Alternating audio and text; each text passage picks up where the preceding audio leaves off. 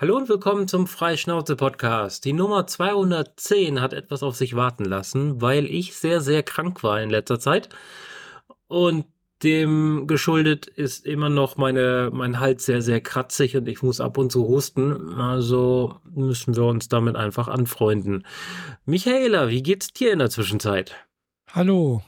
Äh, ja, also so zur Zeit, hm, also äh, erkältungsmäßig ist alles okay. Äh, was äh, meine Depression angeht, ist das so, naja, mal so, mal so.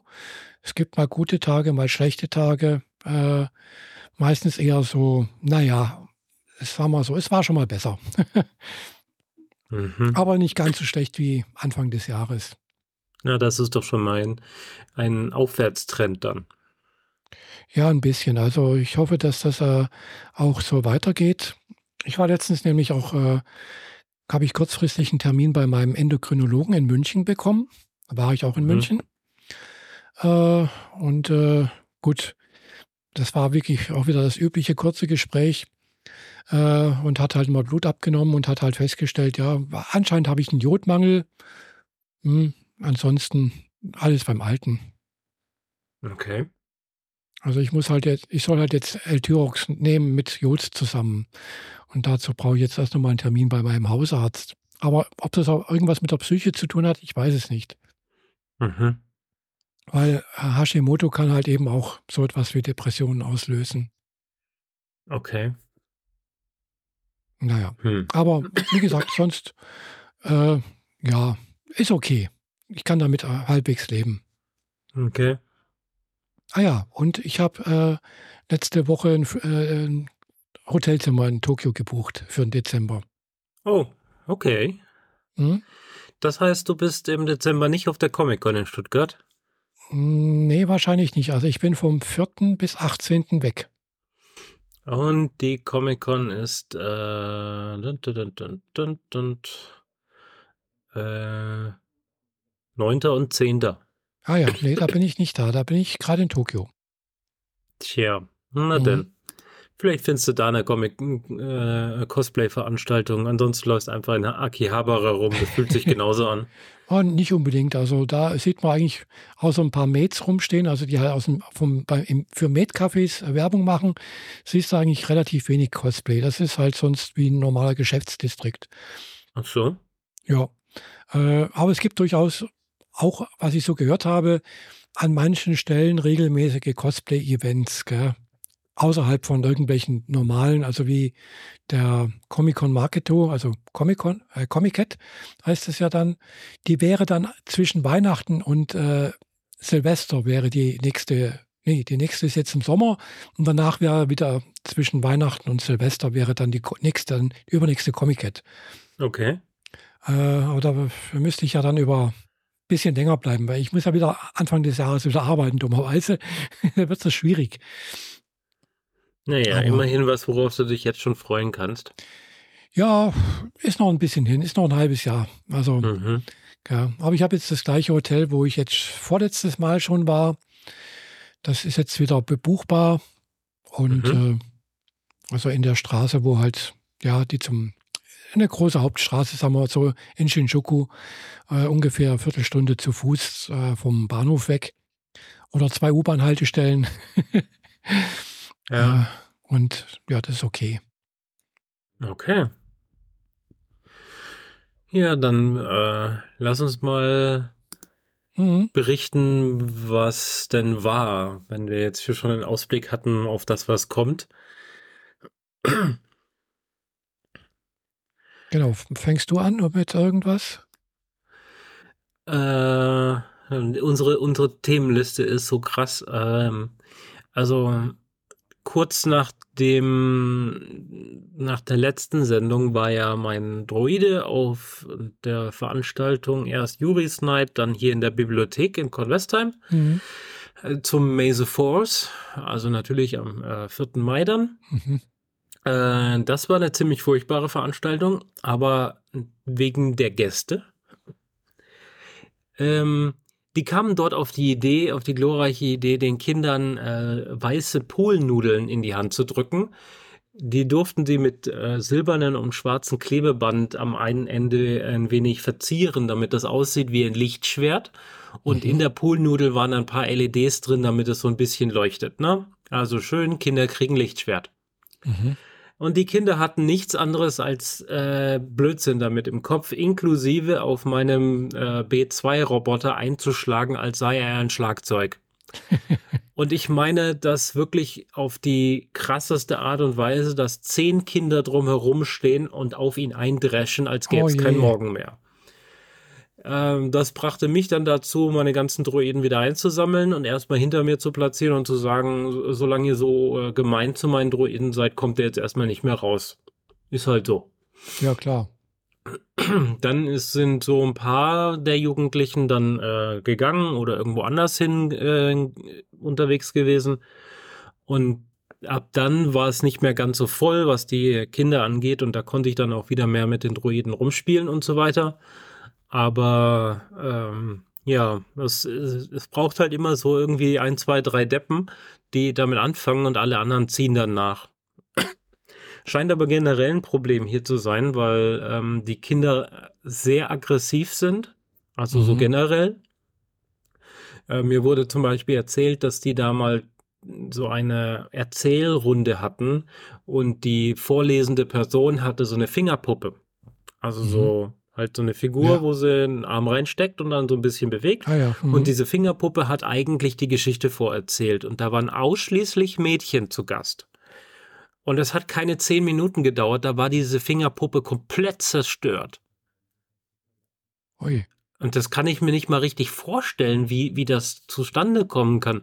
Ich meine, in meinem Kopf ist, es, ist das so, eine Person sitzt vorne auf einem Stuhl vielleicht mhm. und die ganzen Kinder sitzen im Halbkreis auf dem Boden, auf dem Teppich äh, im Schneidersitz und hören der Geschichte zu. Wie kann es dann dazu kommen, dass diese Figur zerstört wird? Das ist, frage ich mich will, auch, ja. Das will mir nicht in den Kopf, ist aber wohl passiert und seitdem sind die da sehr vorsichtig geworden, was so äh, Ausstattung und Kostüme und mhm. Props und solche Sachen angeht, weil die werden sehr schnell äh, beschädigt. Mhm. Ich werde es mir auch dreimal überlegen, dann nochmal äh, auszustellen bei denen. Also zumindest in dieser Form so. Ja. Mit Vortrag ist das eine andere Geschichte. Dann ja, hast du auch eine gewisse Distanz zwischen Bühne, Leinwand und Publikum aber so, ich stehe mitten zwischen den Kindern und die fangen an, auf meinen Droiden drauf rumzudreschen. Ich meine, ich hatte den kleinen, den Chopper noch dabei und Chopper hat oben auf dem Kopf eine kleine Antenne. Mhm. Und ich war schon von Anfang an mir gewahr, das Ding äh, interagiert mit Kindern. Mhm. Also darf ich etwas Fragiles nicht festmachen, dann wird's brechen. Also habe ich das per Magnet verbunden. Und die haben es aber trotzdem geschafft, den, das Ding so runter zu schießen, dass es auf dem Boden, also das abgetrennte Teil von der mhm. Antenne, mhm. dass das am Boden dann noch zerschallen ist. Also, also zerbrochen ist. Mhm, ja. Sodass ich es wieder zusammenkleben musste. Trotz der magnetischen Halterung, die überhaupt erst dafür, dazu geführt hat, dass es sich überhaupt vom restlichen Droiden lösen konnte. Also, das war, äh, ja, nicht so spannend, nicht so toll. Ja, das glaube ich. Ähm, später ähm, waren wir dann noch in Basel auf der Fantasy Basel. Mhm. Das war eine ziemlich fantastische Veranstaltung. 72.000 Gäste. Oh. ähm, auf einer Veranstaltung, die wahrscheinlich drei bis viermal so groß ist wie die Comic-Con Stuttgart. Mhm.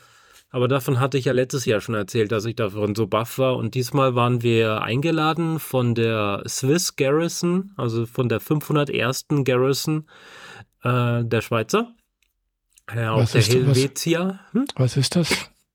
Garrison? Also die, die 501. ist ja dieser Kostümverein fürs Imperium. Äh, es gibt das 500, die 501. und es gibt die Mando Mercs, also die Mando ähm, äh, Kopfgeldjäger und es gibt die, äh, die Rebels. Also mhm. da sind so aufgeteilt das Imperium an alle Schurken, dann die Mandalorianer und bei der ähm, bei den Re Rebellen sind natürlich die ganzen Jedi und alle irgendwie positiven, also guten mhm, Charaktere ja. untergebracht.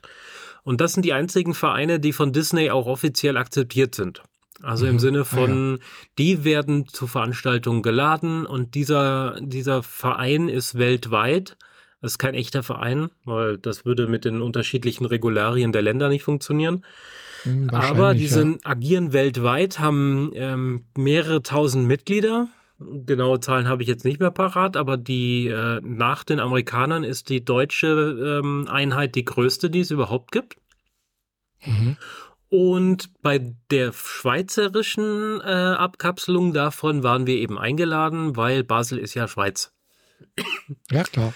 Genau, und äh, eingeladen im Sinne von äh, wir als Droid-Bilder, das ist noch eine weitere äh, Rubrik, aber halt ohne Kostüme, ähm, waren da und wir hatten, glaube ich, neun R2D2-Einheiten da rumfahren. Beziehungsweise einer war grün, das ist, glaube ich, äh, R6 oder so, aber ganz sicher Mhm. bin ich mir jetzt nicht. Und ich hatte natürlich meinen B2 dabei und Chopper. Und damit hatten wir sehr, sehr viel Spaß mit sehr, sehr viel Publikum. Also regelmäßig bildet sich dann so eine Traube um die Droiden und dieses typische Kinder äh, kommen ganz nah ran und fangen an, ihn zu streicheln. Die Eltern stehen drumherum und machen Fotos oder wollen selbst damit Fotos machen. Mhm.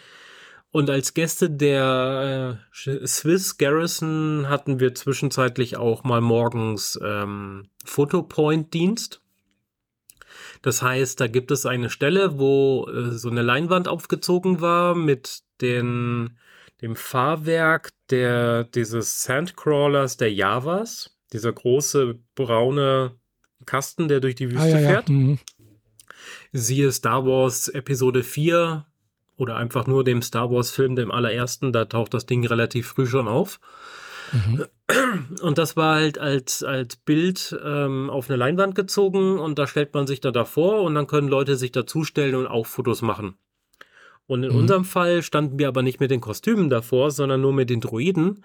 Will sagen, ich stand da, wo das Publikum auch sonst steht und ich konnte dann immer fragen, ob sie, ob Pärchen oder so gemeinsam aufs Bild wollen oder ganze Familien, weil da ist ja jemand, der das Foto machen kann, nämlich ich selber.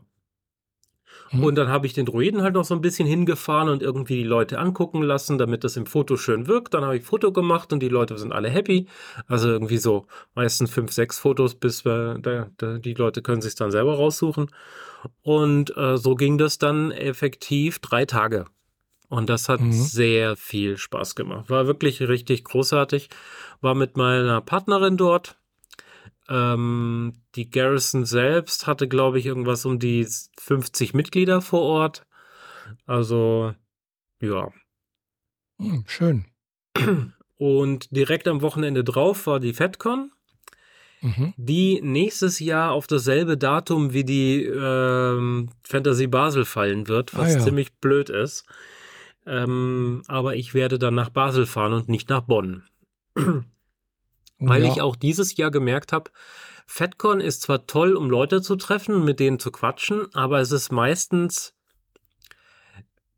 da darf man mir, glaube ich, nicht so wirklich böse sein, aber es ist meistens doch recht oberflächlich. Es ist halt so, ah, du auch wieder hier, wie geht's? Dein Kostüm sieht aber toll aus. Welche Panels Mhm. hast du heute schon gesehen und was isst du nachher? Mhm. Es ist halt relativ oberflächlich. Das ist auch völlig okay so. Und wenn man Schauspieler sehen will, dann ist man da auch genau richtig. Aber ich habe meinen Droiden nur einen halben Tag da rumfahren lassen und hatte die ganze Zeit das Gefühl, er stört. Mhm. Ja. Und hatte gar nicht den Effekt von Basel, wo ich genau das Gegenteil ha- hatte, dass er, dass er das Zentrum der Aufmerksamkeit war, sobald ihn jemand gesehen hat. Und in, auf der FedCon war es eher so, oh, da steht schon wieder so ein komisches Ding im Weg. Du, geh, mir, geh mir weg, ich muss da durch. also, äh, die, die Ansprüche sind da anders. Die, äh, die Leute kommen von Panels, wollen zu Panels, wollen zu Fotosessions, wollen ihre Autogramme holen. Die Leute sind eigentlich permanent irgendwo auf dem Weg von A nach B und das meistens unter Zeitdruck. Ähm, deswegen macht Droiden rumfahren auf der FedCon keinen, äh, keinen großen Spaß. Also zumindest Mhm, nicht, wenn du ja. nicht einen, einen richtig großen Droiden hast. Also Andreas äh, war wieder da mit seinem R2 und der Katie. Das sind zwei R2D2s, einmal in blau, einen in pink. Mhm. Und die sind ja 1,9 Meter neun hoch. Das heißt, die sind halt so groß wie ein sechs-, siebenjähriges Kind gefühlt. Hm, Ja, ist schon relativ groß, ja. und dadurch auch nicht zu übersehen. Mhm. Und dann, dann agiert man eher so, als sei das ein Kind, um das man rumläuft. Und mein Droide ist nur halb so groß und das ist immer so kurz vor Übersehen und drüberfallen. Ja, Ja. Ähm, FedCon hat aber auch Spaß gemacht. Ich muss aber zugeben, dass äh, meine Erinnerungen ein wenig verwaschen sind.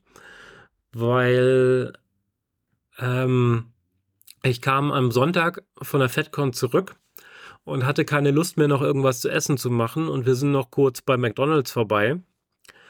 Und ähm, ja, was auch immer ich da gekriegt habe, es hatte einen vergiftenden Effekt. aua. Ich lag dann nachts um vier japsend im Bad und wusste nicht wohin mit meinem Magen.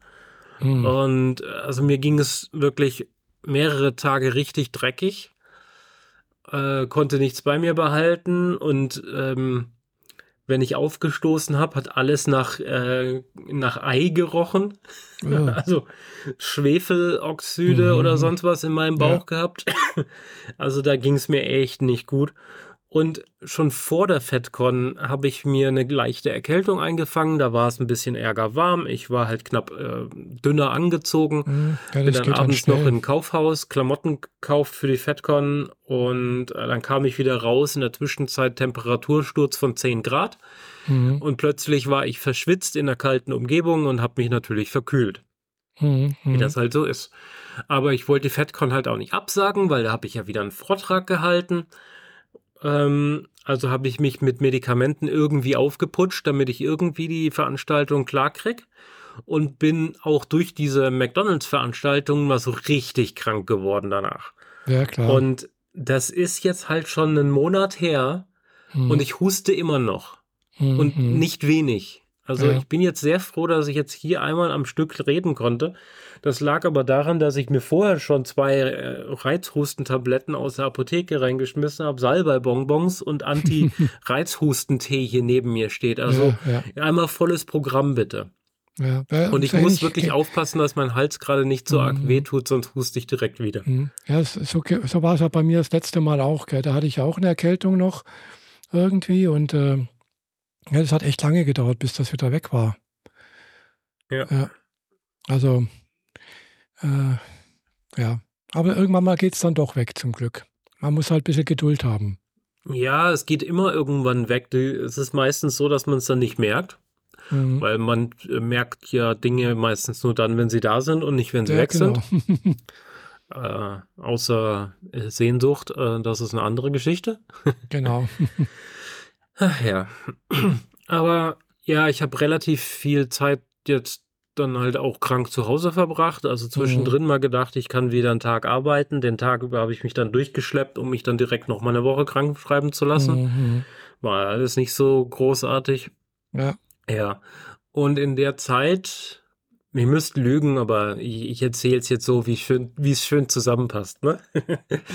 in der Zeit habe ich äh, wieder äh, Lust und Spaß am Gameboy gefunden. Aha. Ja, da hattest du schon das letzte Mal irgendwas erwähnt mit dem Gameboy. Ja, dass ich die, dass ich meine alten von, von meiner Mom habe hierher schicken lassen zum Reparieren. Das war über Ostern. Genau. Ähm, die liegen immer noch da und funktionieren immer noch nicht. Aber ich habe, ähm, also meine Partnerin hat direkt ein ganzes Dutzend Gameboys in unterschiedlichen Kategorien und Typen und Ui. so weiter. Und ich habe noch einen eigenen, also noch einen ausgeliehen gekriegt, einen Gameboy Color. Und Mhm. äh, ja, jetzt habe ich da irgendwie wieder Lust drauf, alte Spiele zu spielen. Und vor allem, wir haben auch teilweise Spiele jetzt zu zweit gespielt. Also so richtig Abenteuerspiele. Mhm. Äh, dieses Zelda Four Swords, also vier Schwerter, ist eigentlich ein Spiel, das man zu viert spielen kann. Mhm. Aber wir haben es halt zu zweit gespielt und das hat super gut funktioniert. Wir sind noch nicht ganz durch, letzte Level fehlt noch. Aber das äh, hat erstaunlich viel Spaß gemacht, weil ich habe da Mhm. immer so gedacht, diese Zelda-Spiele sind diese typischen von oben drauf äh, 90 Grad äh, Raster, Schachbrettlandschaften und so weiter. Und äh, irgendwie habe ich da nie so richtig reingefunden. Also meine Gameboy-Spiele waren äh, immer irgendwie entweder Tetris oder Super Mario. Mhm. Also ein Ja, Plattform-Game oder so. Apropos Zelda, da ist jetzt auch gerade äh, seit dem letzten Podcast auch eine neue Zelda-Spiel rausgekommen. Ja, das äh, die Fortsetzung von Breath of the Wild, aber genau. das ist halt für eine Konsole, die ich nicht habe.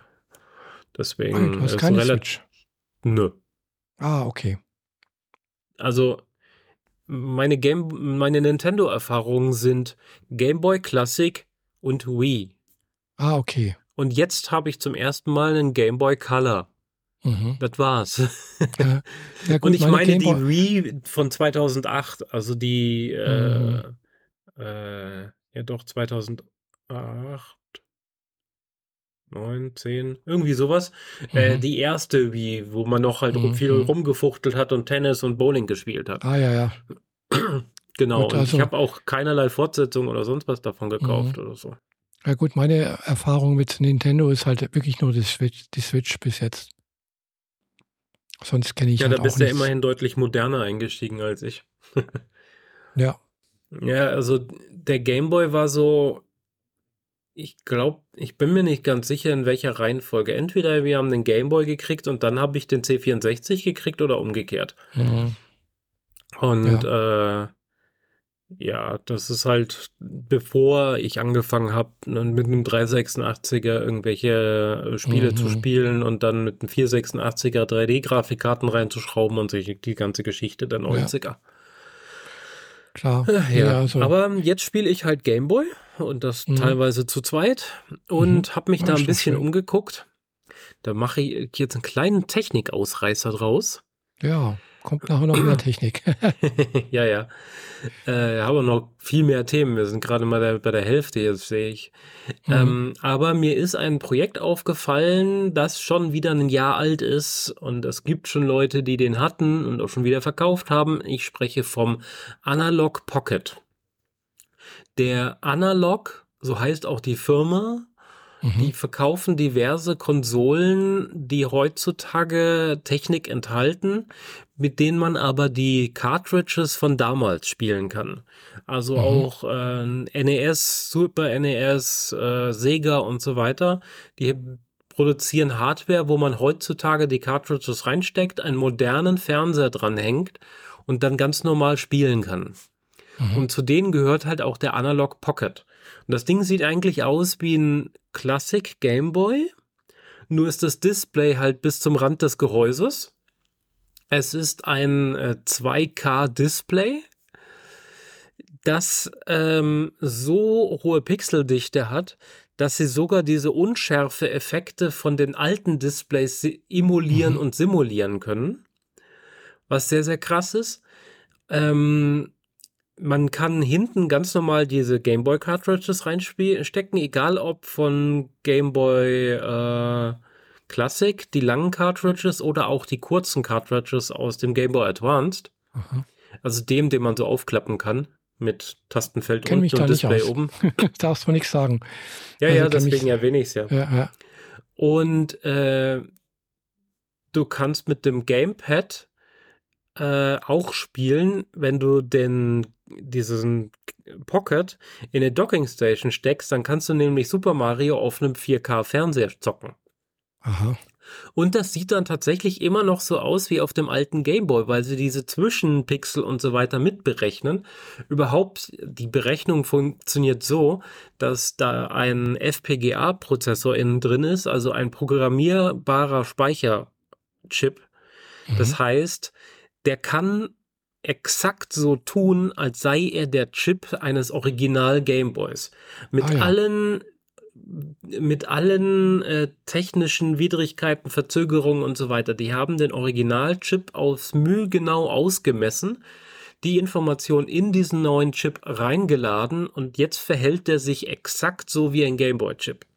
Man kann ihm ah, auch andere Sachen beibringen, aber da funktionieren dann natürlich die Cartridges hinten dran nicht mehr, aber eine SD-Karte und dann kannst du plötzlich ein Sega Game Gear oder so irgendwas spielen. Das Du kannst ihm also quasi verschiedene Chips beibringen und der verhält sich dann wie so ein Chip. Das ist nicht wirklich ja, eine cool. Emulation. Es ist, ähm, also es ist näher dran als eine Emulation oder eine Simulation. Mhm. Genau. Ja. Und äh, das Ding ist, das kostet halt irgendwie 190 Euro oder so, aber oder Dollar. Das geht, aber ja. mit, mit Import und man kriegt ihn frühestens Ende des Jahres und mit Zoll ist man eher so, unter Docking Station ist man eher so bei 5, 6, 700 Euro dabei. Oh, doch so viel. Deswegen habe ich den auch noch nicht. man kann sein Geld halt nur einmal ausgeben und wie das bei mir halt so ist, äh, ja. ein Projekt jagt das nächste und ich hadere gerade damit, weitere 200 Euro auszugeben für mein nächstes Robotikprojekt. das natürlich auch schon in den Startlöchern steht. Ich habe die letzte Zeit ein wenig konstruiert und habe einen Star Wars inspirierten Droiden gebaut. Also konstruiert. Der sieht aus, als sei er aus Star Wars, ist er aber nicht. Mhm. Also ist Deswegen, es praktisch eine Eigenkonstruktion, oder? Ja, sozusagen. Also aber tatsächlich. Angelehnt an dem, an dem Design von, von Star Wars. Genau. Mhm. mhm. Tatsächlich ist die Idee nicht originär komplett von mir, sondern von einem Amerikaner, der hat das auch schon mal gemacht, aber der gibt die Pläne dazu nicht raus. Der hat ein Unikat bei sich stehen, fährt damit in Kalifornien ab und zu auf den Conventions rum, aber das war's. Und ich finde das ein bisschen schade. Davon dürfen die Europäer ruhig auch was haben. Mhm. oh, oh. Ähm, also habe ich mich jetzt dran gemacht, äh, so einen Druiden selber zu konstruieren und den wird dann halt auch zu kaufen geben. Also die Pläne muss man sich da mhm, selber drucken. Ja, okay. Aber das ist äh, mal wieder so der Plan von mir, ähm, Druidenpläne zu erzeugen und die dann zu verkaufen, wenn da Interesse dran besteht. Aber dadurch, dass es kein originärer Disney-Druide ist, also mhm, wo sie ganz konkreten Copyright drauf haben, habe ich hier mehr Freiheiten, was ganz cool ist. Ja. Ähm, ja, ähm, was es genau wird, verrate ich noch nicht, aber es hat Ähnlichkeiten mit BB8, also mit, dem, mit der rollenden Kugel. Aber anders. Mhm. Okay, lassen wir uns mal überraschen, wenn es dann soweit äh, ist. Genau, ja, wie gesagt, also in zwei Monaten, Ende August, bin ich auf der Maker Fair in Hannover. Und eigentlich will ich den da dabei haben. Mhm. Weil der ist ein originäres Ding. Das ist, der ist kein Droide, den ich aus Star Wars einfach nur rauskopiert habe. Der ist was eigenes. Und deswegen würde ich den ganz gerne gerade auf der Maker Fair, wo alle ihre verschiedenen Robotikprojekte zeigen, auch zeigen können. Aber naja, wie, wie man so schon sagt, man kann sein Geld nur einmal ausgeben ja. und ein Hotel muss auch bezahlt werden. Vor allem auch das in Hannover. Das ist richtig, ja. Genau. Genau. Ja. Ja, ja. apropos Geld ausgeben. mhm. äh, wenn wir schon auch jetzt bei äh, Hardware sind. Ich hatte äh, letztens doch nochmal Geld ausgegeben, weil äh, letztens hat, äh, schon vor einer Weile, äh, Asus was vorgestellt. Und zwar eine Hand, also äh, praktisch ein, ein Steam Deck-Klon. Also für alle, die das Steam Deck nicht kennen, ist halt so eine Handheld-Konsole, äh, mhm. äh, auf dem originär eigentlich eine Linux-Version läuft und halt Steam OS genannt. Äh, und äh, Asus hat aber halt jetzt auch so was ähnliches vorgestellt, aber auf dem läuft halt Windows. Äh, und äh, natürlich die Beschränkungen, die sonst auf dem Steam Deck da sind, sind halt auf dem Asus-Gerät nicht da. Das Asus ROG Ally, also Republic of Gaming oder irgendwie sowas heißt das, das ROG, glaube ich, heißt das. Und ist halt die Gaming-Sparte äh, von, von Asus. Und äh, ja, wo das dann rauskam und man das vorbestellen konnte, habe ich gedacht, jetzt bestelle ich das auch mal vor und äh, habe es dann auch gekauft. Gell? Es hat äh, 800 Euro gekostet. Mm, und äh, ich habe es äh, jetzt seit. Da ist mein Pocket ja richtig günstig dagegen. Ja. Aber du kannst es halt beim Mediamarkt kaufen, gell? das hat natürlich einen großen Vorteil. Genau.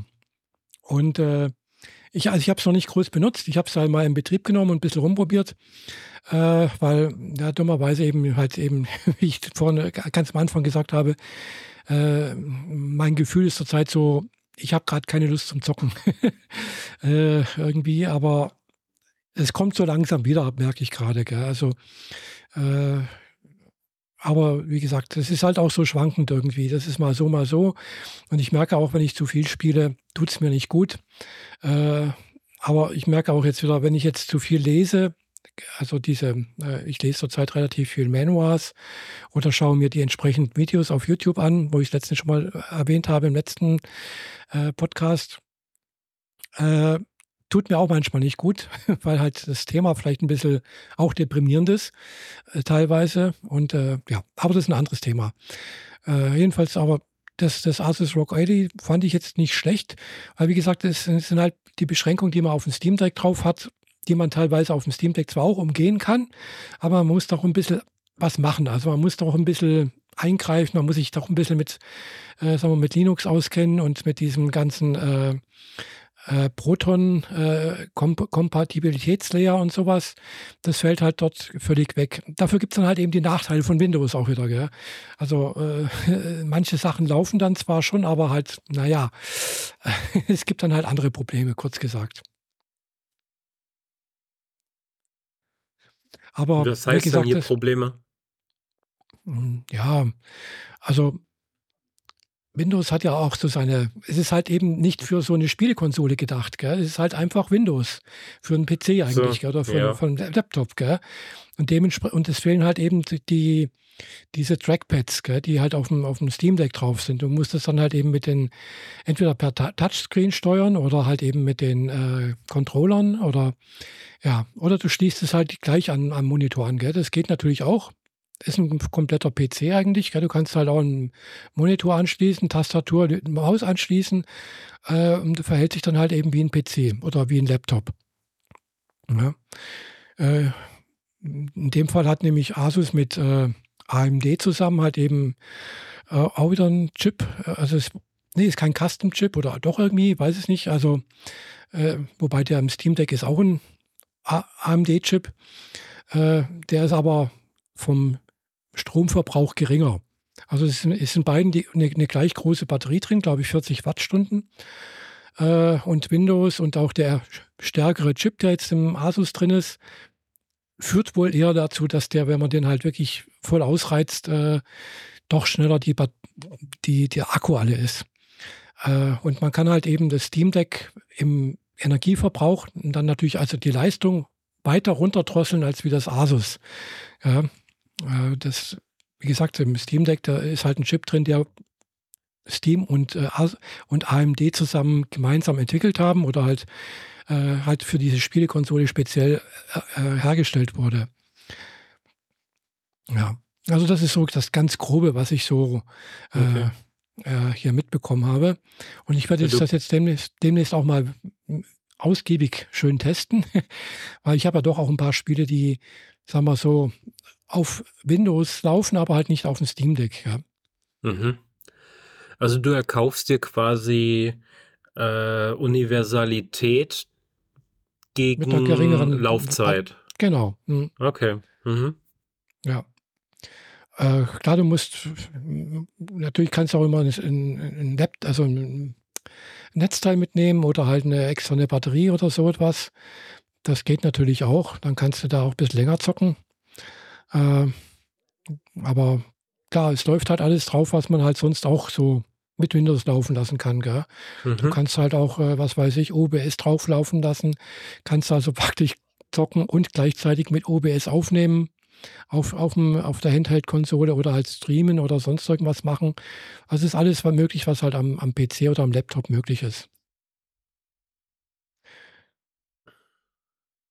Genau. Hm.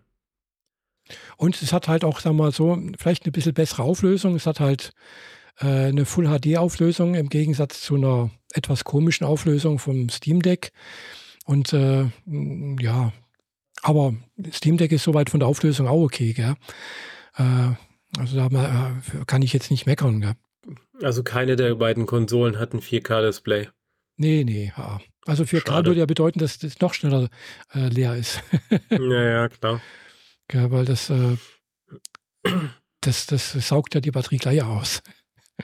Schade. Ich meine, man sitzt so nah vor dem Display, da lohnt sich die mehr Pixel eigentlich schon, aber ja, klar, dann äh, verbrät man seinen Akku, ja. seine Akkukapazität halt noch viel schneller. Mhm. Ja, vor allem, äh, also wenn du es halt zum Beispiel beim Steam Deck, wenn du es halt wirklich gut, äh, sagen wir, halbwegs flüssig laufen lassen möchtest, dann, dann tust du es runter auf 30 FPS schrauben, gell? Oder vielleicht so mitten, mhm. mittendrin irgendwo 40 FPS. Äh, das ist wohl so ein guter Mittelwert. Das kannst du halt alles easy einstellen, gell? Äh, also es hat da zwar auch irgendwie so, ein, so eine Gaming- Sache, also für die Konsole irgendwie mit da draufgelegt. Ich weiß jetzt nicht, wie es heißt. Mhm. haben auch einen speziellen Namen dafür. Äh, aber man merkt halt trotzdem, dass es halt, ja, es ist halt eben keine spezielle Spielekonsole, auch wo das äh, Betriebssystem speziell darauf entwickelt wurde. Mhm. Ja. Da sind viele Anpassungen gemacht worden von Asus mit. Aber da wird man jetzt mal zukünftig sehen, was da besser ist. Gell? Äh, weil klar, Asus lebt halt davon, dass Hardware verkauft wird. Gell? Also es kann halt sein, dass halt nächstes Jahr die nächste Version rauskommt. Gell? Ja, äh, ziemlich dagegen, sicher sogar. Dagegen äh, Steam sagt, ja, wir bringen jetzt so die nächsten paar Jahre erstmal nichts Neues raus, weil die, also die verkaufen das halt zum Preis. Also das teuerste ist ungefähr, kriegst du halt für 750 Euro, glaube ich, oder ja, also 50 äh, mhm. Euro ungefähr billiger wie das Asus ROG Eddy äh, mit, mit, mit der ähnlichen äh, sagen wir, Speicherausstattung, also 512 äh, Gigabyte. Äh, aber äh, ja, wie ist gesagt. damit in der Preiskategorie von der PlayStation, oder? Ja, ungefähr, genau. Und äh, hat wohl, also das Asus hat wohl auch ungefähr so diese, hat glaube ich 8 Teraflops. Weiß jetzt nicht, wie viel die, die PlayStation hat, die, die neue, Keine die PS5. Aber sagen wir so, man kann die meisten AAA-Spiele drauf spielen. Ja. Mhm. Und halt eben auch die, die halt, äh, wie gesagt, was ich vorher sagen wollte, ist, äh, Steam äh, hat es da auch mehr oder weniger subventioniert. Gell? Also die verkaufen das äh, und wahrscheinlich unter dem Selbstkostenpreis, weil die leben halt davon, dass Spiele verkauft werden. Ja klar, die Steam-Plattform gehört denen ja auch noch. Also dadurch, genau. Äh, alles, was sie da kaufen, das kommt da das Geld rein. Ja. Eben. Ja. Wobei ich letztens auch schon gehört habe, sie arbeiten wohl auch äh, an einem neuen Projekt. äh, und zwar auch irgendwie äh, eine neue 3D-Brille. Äh, okay. Da wird mich ja äh, also bevor wir hier in äh, visuelle Themen abdriften gleich, ähm, würde mich ja äh, freuen, wenn die Leute hinter Steam die äh, Game, neue Gaming-Adaptionsfunktionalitäten äh, von Apple mal adaptieren würden. Ja, das klingt jetzt alles sehr, sehr gestelzt.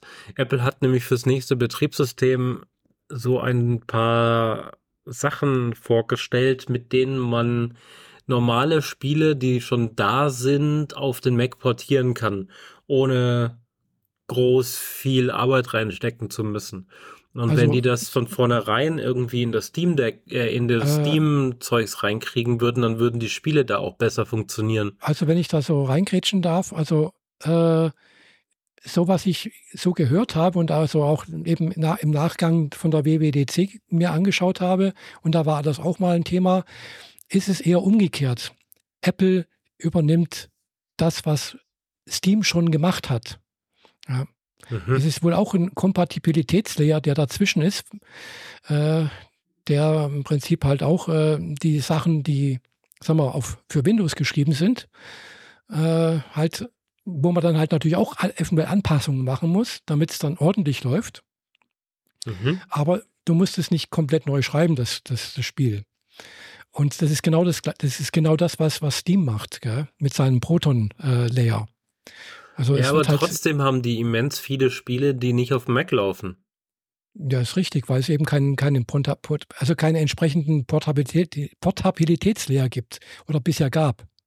Hm. Der der ordentlich läuft. Gell? Dagegen ja. der von der von, von Steam, das Proton, das läuft, sagen wir, relativ gut, muss ich sagen. Natürlich nicht bei allen gut. Also was nicht läuft, sind 32-Bit-Spiele.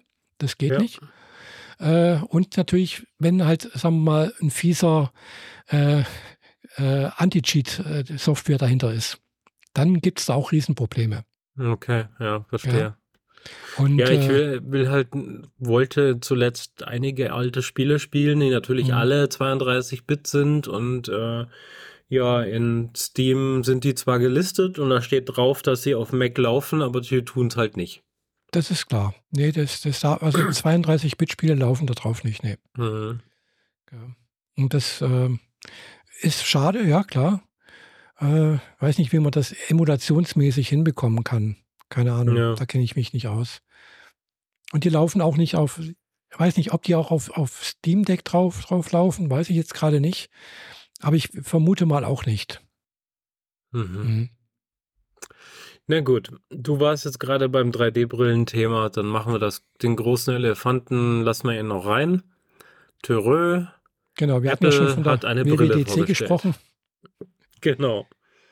Und äh, ja, das war ja das äh, letzte Punkt in der, in der Vorstellung von, äh, von der WWDC. Und äh, ja, fand ich sehr interessant eigentlich. Gell? Also gar nicht so, wie, wie viele erwartet hatten, eigentlich eher so ein, äh, wie soll ich sagen, eine Brille, die man halt, wo man richtig durchgucken kann, äh, wo man dann irgendwas reingespiegelt wird, sondern halt wirklich so, wie man es bisher auch von anderen Brillen oder äh, Headsets gesehen hat. Äh, dass halt wirklich äh, Kameras innen drin sind, die halt im Prinzip über Kameras nach außen, also Kameras und innen Bildschirm praktisch das Bild durchschleusen und dadurch so eine Art virtuelle Welt erzeugen. Aber das, man sieht ja seine, die Umwelt auch noch. Gell? Ja. Und das halt auch wirklich in, in einer sehr guten Auflösung. Also was ich, also mit, also beide Augen zusammen haben, glaube ich, 23 Millionen Pixel, äh, was also deutlich mehr ist wie 4K pro Auge. Und äh, ja, also was ich so gesehen habe, auch von Berichten von Leuten, die die mal aufhatten und die auch andere äh, VR-Headsets oder AR-Headsets gesehen haben oder auch schon kennen, äh, waren alle mehr oder weniger durchweg begeistert von der Performance und, und von dem, was sie da erlebt haben mhm. und was möglich ist. Und äh, da haben viele gesagt, okay, das ist jetzt mal der erste Wurf, äh, wo im Prinzip halt hauptsächlich für Entwickler gedacht ist, damit auch erstmal Software geschrieben werden kann dafür. Ja. Weil ich denke, das fehlt halt erstmal. Klar, Apple hat selbst was gezeigt, wie man damit arbeiten kann, wie man Filme anschauen kann. Medienkonsum ist sicherlich eine der größten Sachen, die für mich jetzt interessant sind. Äh, wo man halt, was weiß ich, eben äh, hier den Bildschirm auf riesig groß ziehen kann, sich um eine virtuelle Umgebung baut, wo man halt im Prinzip, sagen wir mal, du schaust dir irgendwie Star Trek an und du hast eine Umgebung, in der du praktisch drin sitzt, wie, wie in, der, in Star Trek irgendwo. Ja. Das fand ich sehr interessant. Äh, das heißt, du brauchst letztendlich keinen kein 4K-Fernseher mehr. du setzt da das Ding auf äh, und schaust es an. Aber letztendlich kannst du es halt auch bloß machen, wenn du alleine lebst. Hm. Das ist ja nicht. Oder, du, oder, jeder, äh, oder jeder in der Familie oder Partner oder Partnerin hat auch so ein Ding. ja, das ist halt so ein bisschen dubios oder ein bisschen ja, schwer zu vor, vorzustellen, weil das Ding ist einfach sacke teuer. Und gut, das war's am, waren alle Smartphones am Anfang auch.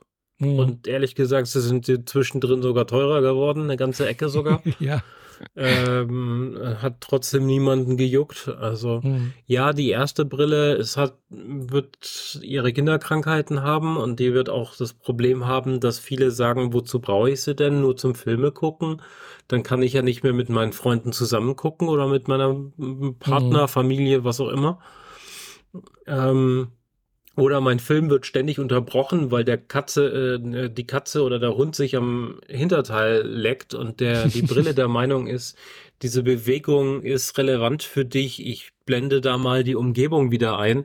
Ja. Und äh, ja, das ist ähm, alles noch ein bisschen schwierig. Du kannst es ja ein- und ausblenden, wie viel von der Realität du noch siehst. Genau. Mhm. Äh, interessant ist ja auch umgekehrt, die Realität sieht dich auch mhm. in der Brille auf einem Display mit mit deinem wiedergespiegelten Augen in einer AI äh, generierten Version von dir, was total ja. strange ist. Irgendwie witzig, aber auch total strange, weil es wirkt halt so, als hättest du so eine Taucherbrille auf. Ja, also für ähm, mich sieht es aus wie eine Taucherbrille, genau. genau. Aber ich finde es witzig, egal mit wem ich bisher drüber geredet habe, niemandem ist aufgefallen, dass die Brille aus exakt so aussieht wie die Apple Watch von der Seite. Mhm. Weil du hast genau dieses silberne Gehäuse und davor diesen schwarzen Teil, der das Display abbildet. Und du hast genau diese Krone obendrauf, mit der ja. du die Realität abbildest. Und die Lautsprecher und dieses Gitter und so weiter. Sieht alles genauso aus, wie man es von der Apple Watch kennt. Nur als hätte jemand die Apple Watch mal eben auf 500, 600 Prozent aufskaliert und dann äh, gebogen um den, ums Gesicht herum. Hm, ja, ist, ich sag mal so, das gehört halt zum, zur Designsprache von Apple irgendwie. Ja, dazu. natürlich, klar. Aber dass mhm. sie so ähnlich zur Apple Watch ist, äh, niemand erwähnt das. Irgendwie mhm. fällt es niemandem auf. Ja, ja, gut. Die Designsprache von Apple ist natürlich überall gegeben, das ist klar. Am unteren Rand, die Gitter entspricht auch eher dem Mac Pro, weil das mhm. sind so sechseckige Löcher. Ja, ja. Aber äh, ja, der Rest, äh, ich finde es faszinierend. Mhm. Ähm, ja. Wir haben schon angesagt, die Augmented Reality App, die wir für einen Kunden geschrieben haben, die werden wir auch für die Brille umsetzen. Mhm. Aber ziemlich sicher, ohne die Brille je in der Hand gehabt zu haben. Und das wird noch interessant, ob ja. das funktioniert. Genau, also ich habe gesehen, dass das jetzt in der neuen äh, Xcode-Version ja wohl jetzt auch verfügbar ist, die ja. Apple äh, Vision Pro. Und äh, ja, also ich, ich mal sehen, vielleicht Klar, der Preis ist halt schon ganz, ganz schön, tut, der tut schon weh.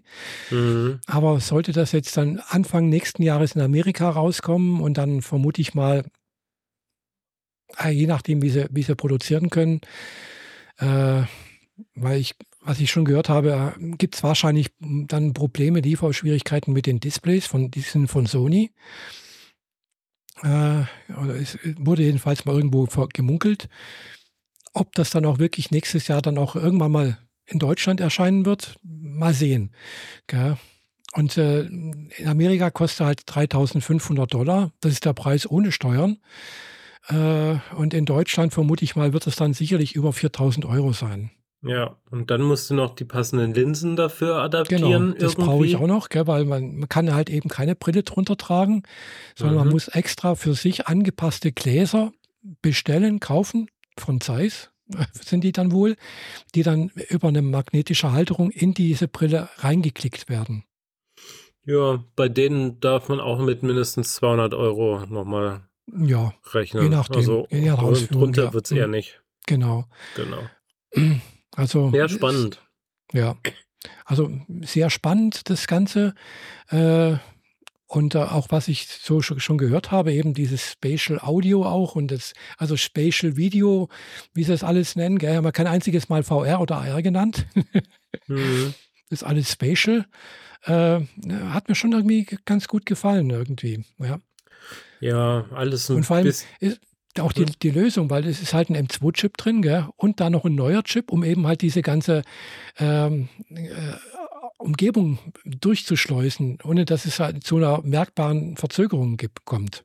Mhm. Ja, es ist faszinierend, aber ich finde, es ist so faszinierend auf einer Ebene wie damals, als man den Film Minority Report gesehen hat. Dieses, ich fuchtel vor meinem Display rum und Dinge passieren und ich hätte gern holographisches Display und so weiter. Ja, das ist cool, das hätte man ganz gerne. Theoretisch wäre das sogar machbar durch Motion Tracking und große Monitore und so weiter. Aber ist dann doch irgendwie wieder in der Versenkung verschwunden, weil nicht bezahlbar und zu umständlich. Und wir haben bei der Apple-Brille jetzt das Problem, die ist nicht bezahlbar. Sind wir mal ehrlich, für einen End-User sind diese Preise nicht, nicht äh, tragbar. Also nicht für den klassischen End-User. Nee, ha. Der End-User, der so fünf Apps auf seinem iPhone installiert, der kauft das Ding nicht, nee, auf nee. keinen Fall. Also das sagen wir so, ist, ist für die, äh, Das ist was für Power-User, das ist was für ja. Entwickler. Genau, äh, die für, werden es als erstes Early, kaufen. Early Adopters und sagen wir für wohlhabende Menschen, kurz gesagt. Ja, aber die, die holen sich das dann quasi fast schon als Statussymbol. Ja, klar, logisch. Wie sie halt auch die äh, Edelstahl- und Goldversion ihrer Apple Watch gekauft haben. Aber ja. wie lange benutzen sie sie? Weil da gibt es wohl Statistiken, ich habe das so aus Bits und so. Ähm, mhm. Die 3D-Brillen werden gekauft, sie werden genutzt, sie werden in die Ecke gelegt und dann selten wieder aufgesetzt. Ja. Das heißt, so eine 3D-Brille hat im Schnitt eine, eine, Nutzung von weniger als 10 Stunden. Mhm. Ja. Da gibt es natürlich die Ausnahmen, die das Ding jeden Tag drei Stunden benutzen, bis der Akku leer ist. Aber das Gros da draußen verstaubt in der Schublade. Und so geht es tatsächlich auch der 3D-Brille von meinem besten Freund, mhm, mhm, die ich ganz gerne hätte, weil ich würde das ganz gerne hier mal wieder benutzen, aber das ist halt seine. Mhm. Aber gleichzeitig wird sie halt auch nicht genutzt, weil ja. das ist halt so ein Singleplayer-Ding. Mhm. Und bei ihm wird halt auf der Couch zusammengezockt. Und dann geht das halt nicht. Ja. Und dann bräuchte man mehrere Brillen, mehrere Konsolen, damit man wieder irgendwie miteinander spielen könnte. Und mhm. oh, wow, wow, das ist äh, alles viel zu teuer. Und naja. Ja, ja. Also es fasziniert die Technik, mhm. allein diese Geschichte von wegen, dass die Kamera deine Augenmuskulatur trackt, sodass sie weiß, wo du hingucken willst, noch bevor das Auge am Ziel angekommen ist. Das mhm. finde ich faszinierend. Ja, also das ist äh, krass. Die, die, meisten, die das irgendwie mal ausprobiert haben und äh, das erlebt haben, haben gesagt, das, das wirkt wirklich wie, wie, wie Gedanken äh, lesen.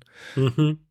Also es muss schon sehr äh, beeindruckend sein, diese äh, Motion Tracking, diese Augentracking äh, und auch äh, die, die Gestenerfassung. Also wirklich, du kannst wirklich unten da, dein, dein, deine Hand irgendwo äh, im, im Schoß haben und machst dann äh, eben den Klick und es funktioniert. Gell? Und ja. du musst da nicht irgendwie vorne rumfuchteln oder sowas, sondern wirklich fast unscheinbar klicken, ziehen, sonst irgendwas. Also erkennt das alles. Ja, also man muss ihn schon lassen. Sie haben alles bedacht. Ja. Also, wie funktioniert es für mich? Wie funktionieren die Gesten ohne Controller? Wie ist die Bedienung? Wie nimmt die äh, Umgebung mich wahr? Was passiert, wenn ich mit der Brille durch den Raum laufe und irgendwie über Gegenstände drüber stolper? Mhm. Der ganze Schnickschnack. Die haben wirklich alles bedacht. Ja, ja. Das Einzige, was sie nicht so richtig bedacht haben, ist, ja. wer ist mein Markt? Ja, weil sie wirklich in ihrer Präsentation nur die ganz klassischen, du kannst dir da übrigens einen großen Film mit angucken mhm. und manchmal läuft sogar ein T-Rex aus seinem Rahmen raus. äh, darüber, die, die Vision haben sie nicht. Mhm. Die ich äh, zeige industrielle Gegenstände, sowas wie dieses Herz, das sie gezeigt haben. Ähm, da waren Demos von der HoloLens bei Microsoft sehr ähnlich. Ich bin mir ziemlich sicher, dass dieses Herz vorher auf der HoloLens zu bedienen war. Mhm, die haben noch irgendwie so, ein, so eine Industrieding auch noch gezeigt. Irgendwas genau, aber die sind da nie drüber hinausgekommen. Also die, mhm. die sehen da tatsächlich selber keinen Markt. Oder sie sind, haben die Kreativität noch nicht gehabt, um über große Monitore und ich platziere ein 3D-Objekt vor mir, um das ich rumlaufen kann, hinausgeht. Das fehlt ja, noch. Wie gesagt, ich denke halt, äh, dass das nicht unbedingt Aufgabe von Apple ist, sondern die Aufgabe der Entwickler, weil die kennen dann ihre Kunden wieder besser als wir ja, Apple. Ja, auf jeden Fall. Ja. Also und äh, 90 halt Millionen, Entwickler da, 90 Millionen Entwickler da draußen werden äh, blödsinnige Dummy-Apps schreiben, aber die zehn Studios, die geiles Zeug produzieren, die bringen die Brille nachher mhm. voran. Mhm. Was dann ja. auch interessant war, ist, dass. Das ist äh, so, aber das ist ein das, Ding, das sehen wir erst in den nächsten fünf Jahren. Äh, also, was ja auch interessant wir haben jetzt war. 2023, war, ich nehme mal an, dass das Ding nicht vor 2028 Traktion kriegt. Hm, Vorher ist es eine Tech-Demo, die geil funktioniert. Und die ganz, ja. ganz wenige Leute haben die, ein Ding, das für das Leute Locations mieten und du kannst dann rein und kannst die Vision mal eine halbe Stunde ausprobieren für Eintritt. Ja, das geht, glaube ich, nicht so einfach, gell? weil allein die Kalibrierung dauert ein paar Minuten oder eine ganze Weile. Ja. Und wenn du eine Brille, wenn du ein Brillenträger bist, kannst du schon gar nicht benutzen. Da brauchst du, was weiß ich, einen Satz ja, die, an Gläsern. Die bestellen dann, das, das kriegst du dann hin. Also das funktioniert genauso wie diese ganzen ähm, äh, Lasertag äh, VR-Studios, die es so gibt, also wo beides drin ist. Du hast so eine Ecke für VR und die restliche Halle ist dann für Lasertag ja. oder Paintball oder irgendwas in diese Richtung. Und dann, also das wird, also ich sage, vor 2028 wird das Ding keine Traktion machen. Hm. Mal sehen. Das ist meine Prognose. Nicht. Ich wünsche ja. Ihnen, dass es vorher ist. Ich wünsche mir vorher auch eine hier auf den Tisch oder vielmehr auf meinen Kopf.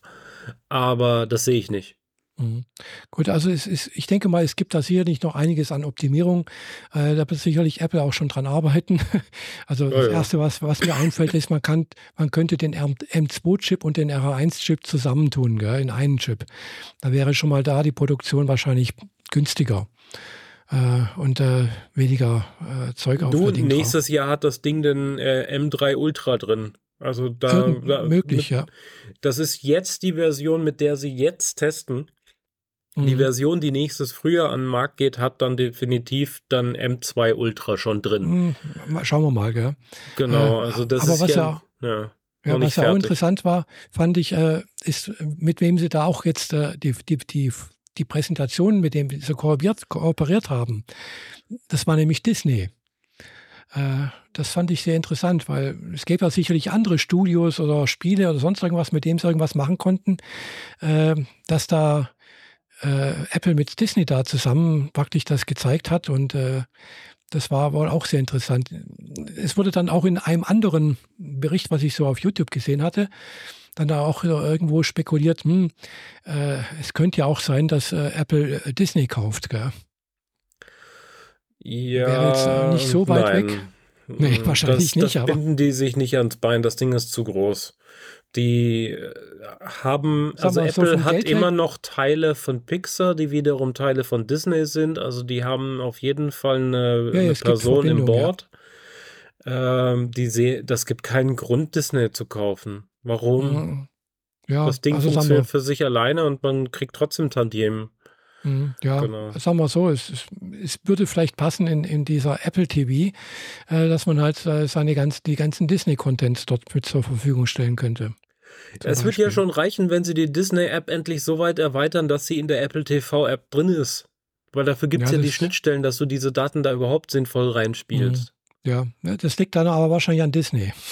Ja, an Disney und an Netflix und so. Es gibt mehrere Anbieter, die funktionieren und andere, die funktionieren ja, einfach ja. gar nicht. Und das ist ja, ich Mist. weiß. Amazon, Amazon Prime funktioniert, aber zum Beispiel Net, äh, Netflix geht nicht richtig. Ja. Äh, Tagesschau-App geht. mhm. Ja. Geht alles Mögliche. Crunchyroll geht auch nicht. Äh, Dabei ist das wohl ja, relativ einfach, diese Verbindung aufzubauen. Mhm. Du musst deinen Medienenthalten nur einen entsprechenden Tag in bestimmter Form mhm. mitgeben. Das äh, funktioniert auf dem iPhone schon für, für den äh, Suchindex. Also wenn du auf dem iPhone runterziehst und oben in die Suchmaske irgendwas eingibst und mhm. dann das Suchergebnis in einer anderen App findest, dann wurde von dieser anderen App dieser Datensatz eben mit dieser Information unterfüttert. Äh, mhm. Äh, meine Podcast kann das zum Beispiel. Ähm, und diese Art und Weise muss man nur in der TV-App auch anbieten und schon tauchen die Sachen in der Apple TV äh, mhm. Standard Zentral-App auf. Ja, Aber ja. naja, das muss man halt wollen. Mhm. Äh, und es gibt halt so Leute, die sagen, unser Content ist zu explizit, also zu besonders, wir wollen es nicht im großen Mischmasch mhm. untergehen mhm. lassen und bauen diese Funktion dann bewusst nicht ein, weil sonst äh, können die Leute zu leicht zwischen Streaming-Anbietern hin und her wechseln. Ja, klar, die aber ich finde, Disney, also im Wesentlichen Netflix, schießt sich damit selbst ins Knie, aber naja. Mhm. Weil ich gucke momentan diverse Streaming-Dienste, aber ich Netflix auch. ist der, den ich am wenigsten offen habe aktuell. Mhm. Ich gucke halt die meiste Zeit YouTube. Ja, YouTube habe ich sehr häufig offen, ja, aber ansonsten bin ich entweder bei Disney oder bei Amazon. Hm, ich bin meistens krass. auf YouTube und dann, ab, dann natürlich auf Crunchyroll, ab und zu mal Amazon Prime. Und äh, gut, letztens hatte ich, also ist schon eine Weile her, war ich dann tatsächlich auf Apple TV, also jetzt, und habe mir tatsächlich die ersten drei Folgen von äh, Foundation endlich angeguckt. Ah, äh, yeah. äh, muss ich schon sagen, ist gut gemacht, also von der Technik her, von visuellen Eindruck. Und da würde ich mir wirklich wünschen, ich könnte das wirklich auf einer, auf der äh, Apple Vision Pro groß angucken. Mhm. Das käme bestimmt gut rüber. Äh, was mir natürlich ein bisschen stört, ist halt, dass es halt so, abgesehen von den Namen und äh, äh der Idee äh, von einem galaktischen Imperium und äh, der Psychohistorie sehr, sehr stark vom Original abweicht. Also allein angefangen, dass halt eben die zweite Hauptdarstellerin da neben Harry Seldon äh, im Original eigentlich ein Mann ist und natürlich ein weißer Mann. Klar, es spielt zu einer Zeit, wo das üblich war äh, und so weiter und so fort. Also es sind sehr viele Sachen, die, sagen wir, nicht äh, dem Original entsprechen. Aber klar, das ist halt oftmals so bei solchen Verfilmungen. Ja äh, gut, ein halt Gender Switch ist heutzutage halt gang und gäbe. Das ist völlig normal, weil mhm. diese, diese alten Sachen haben Frauen nie mitbedacht, außer es geht darum, jemanden zu finden, der ihnen das Essen macht. Genau. Ähm, Oder mal ins Bett zu ziehen. ja, äh, genau. Aber das ist ja auch völlig in Ordnung. Aber so hart von der Story abzuweichen, ist halt auch irgendwie ein bisschen schwierig. Aber ich mhm. empfehle, guck's weiter. Und ich bin gespannt, was du äh, demnächst noch dazu sagst, wenn du es durch hast. Mhm. Und wenn ja, also du es dann durch hast, dann gucke Silo. Ja, also wie gesagt, es, es kommt ja jetzt im Juli kommt die zweite Staffel, glaube ich, von, von Foundation, gell? Mhm. Ist wohl schon ein Trailer da, aber ich habe ihn bewusst bisher gemieden. Mhm. Ja, gut, das ist jetzt, sag mal, ich denke mal, das ist jetzt die, die, die erste Staffel hier. Es deckt ungefähr so, ja, die, die erste Hälfte vom ersten Buch ab, irgendwie so knapp, gell? Äh, also keine Beispiel, Ahnung. Also, also da passiert noch relativ viel gleich. Äh, ja, ja, ich weiß, es, es, gibt dann, die werden angegriffen, sonst irgendwas und äh, machen da irgendwie Kooperation und sonst irgendwas und irgendwie übernehmen sie dann zum Schluss eigentlich die Macht da in diesem Sternenbezirk. Ja, also zumindest nicht in der Serie, aber ja. Doch, das kommt äh, noch. Kann, kann, ich dir versprechen, das kommt so, weil also, äh, Terminus Also nicht in der ersten Staffel, wollte ich sagen. Ja, ja, nicht in der ersten Staffel, aber das kommt noch, in, in zumindest in dem Buch, weil Terminus mhm. ist letztendlich dann praktisch die aufstrebende Macht im Rand, am Rande der, der Galaxis. Äh, und äh, ja, Mhm. Über, also von der, von, der, von der Machtfülle her, von der, von der Kraft her, äh, nicht ganz so stark wie das, wie, wie das natürlich wie, wie das Imperium. Okay. Ja. Aber sehr aufstrebend, weil es soll ja irgendwann mal das Imperium übernehmen. Mhm. Mhm. Und ich Trantor, weiß nur noch, dass Trantor die erste, erste Staffel endet ziemlich heftig. Also mit mhm. äh, auf einem Brutalitätslevel äh, ein Psychobrutalitätslevel, nicht mhm. einen äh, physischen, wo ich äh, länger gebraucht habe, um damit wieder klarzukommen. Oh. Aber es ist sehr, sehr gut. Also wirklich großartig. Ich freue mich sehr drauf, dass das weitergeht und dass das äh, seine, seine Nische gefunden hat, dass es überhaupt eine Fortsetzung kriegt. Mhm. Aber ja, ähm, ja. wie, wie brutal man, also wie, wie psychisch brutal man mit Gefangenen umgehen kann, äh, hat diese Serie am Schluss auf ein neues Level gesetzt. Oh. Das äh, ja, war heftig. Ah, okay.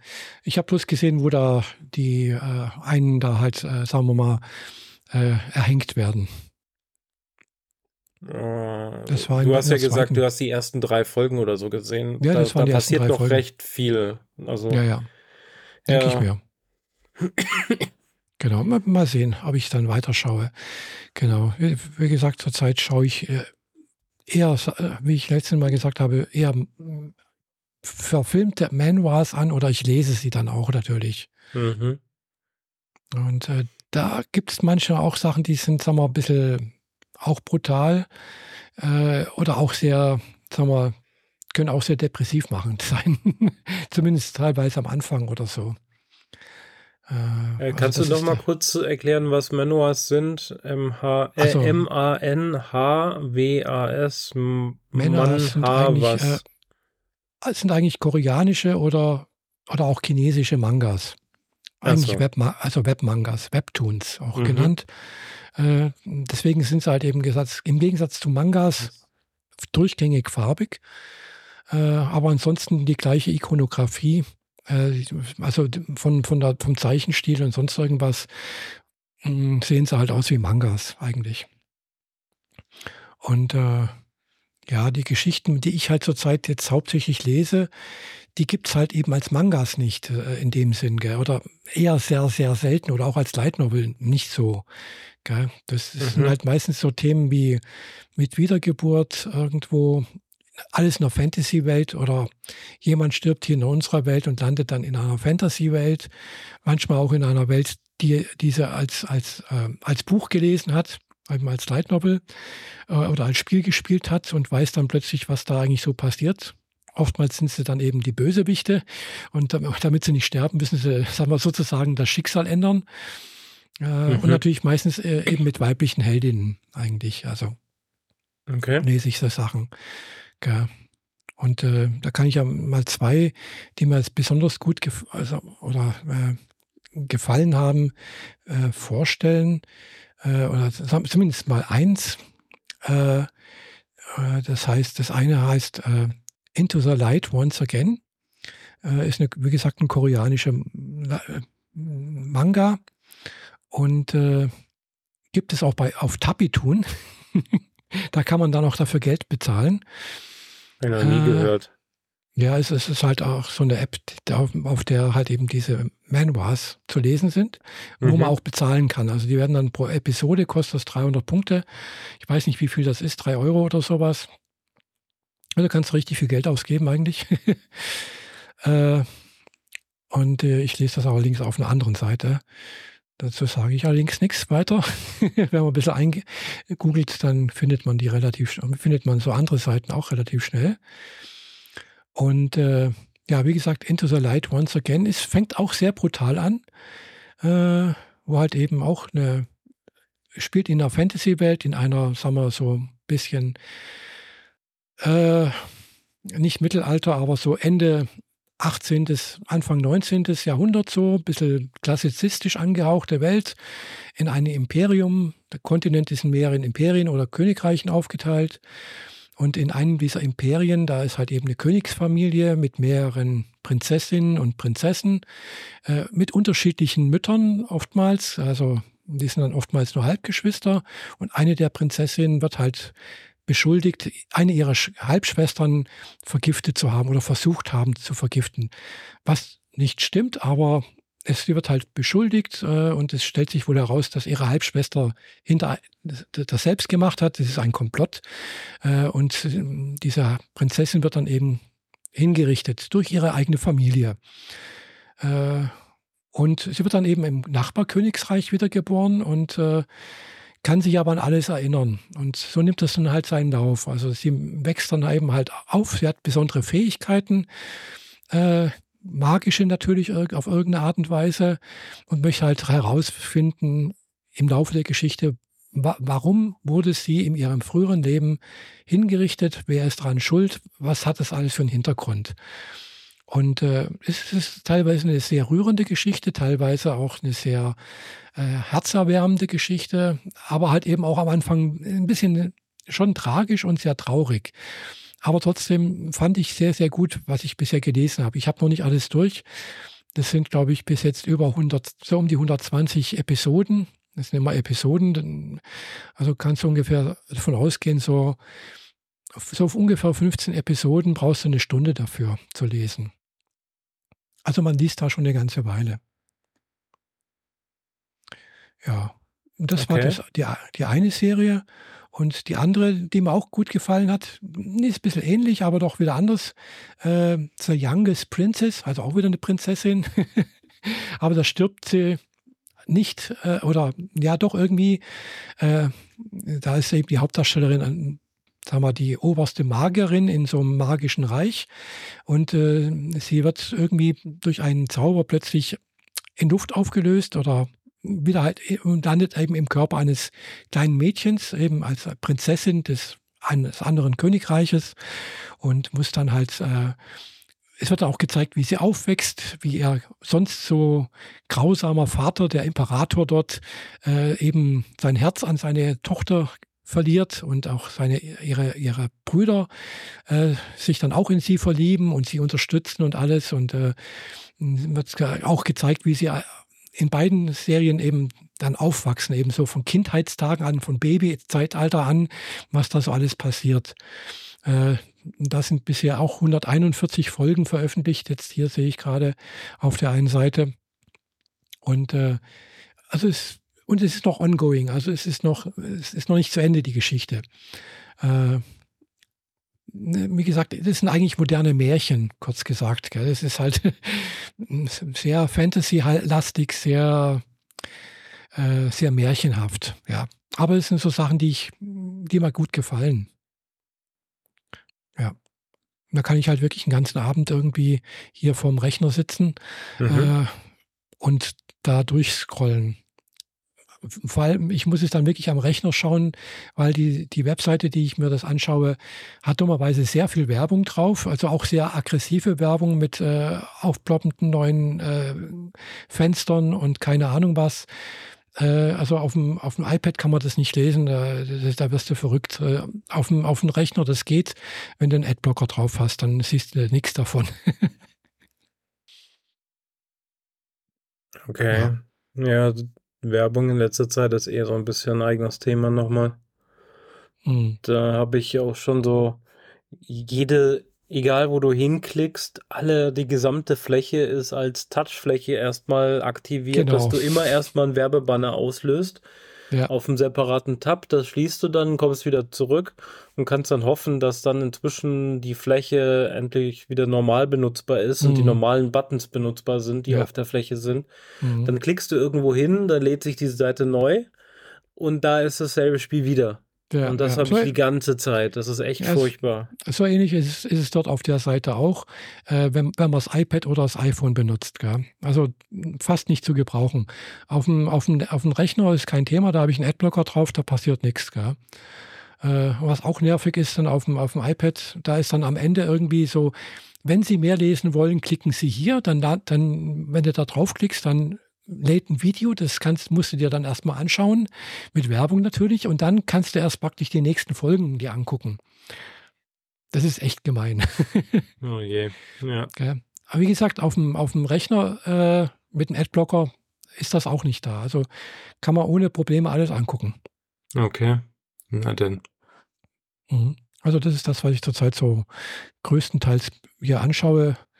Und äh, aber ich habe jetzt, wie gesagt, am Anfang des, äh, der Folge jetzt schon gesagt, ich habe jetzt gestern schon wieder gemerkt, ich muss jetzt demnächst mal wieder ein bisschen zocken.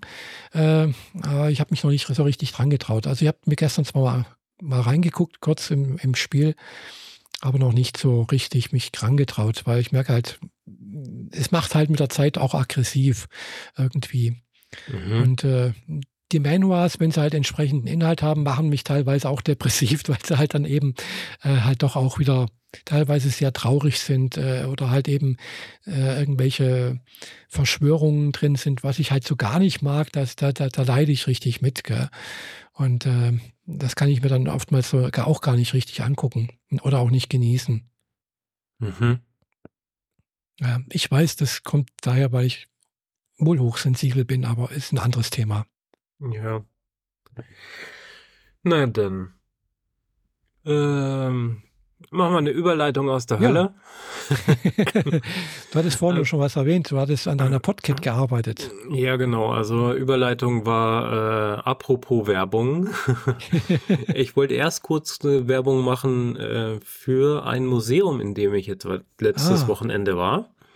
Ich war im Fliegerhorst Museum Leibheim. Das ist eine kleine Halle eigentlich nur, eine Halle.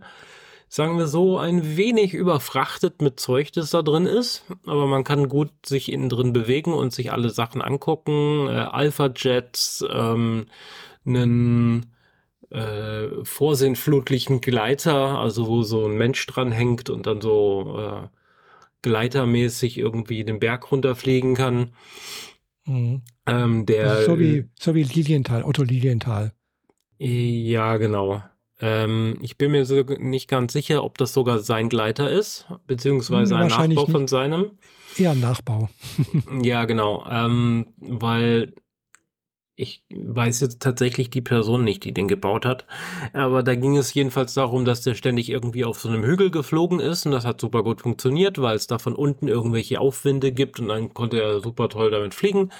Und dann, ähm, der war aber Schneider und zu der Zeit durften Schneider nur Schneidersachen machen und. Ah, das ist der Schneider von Ulm.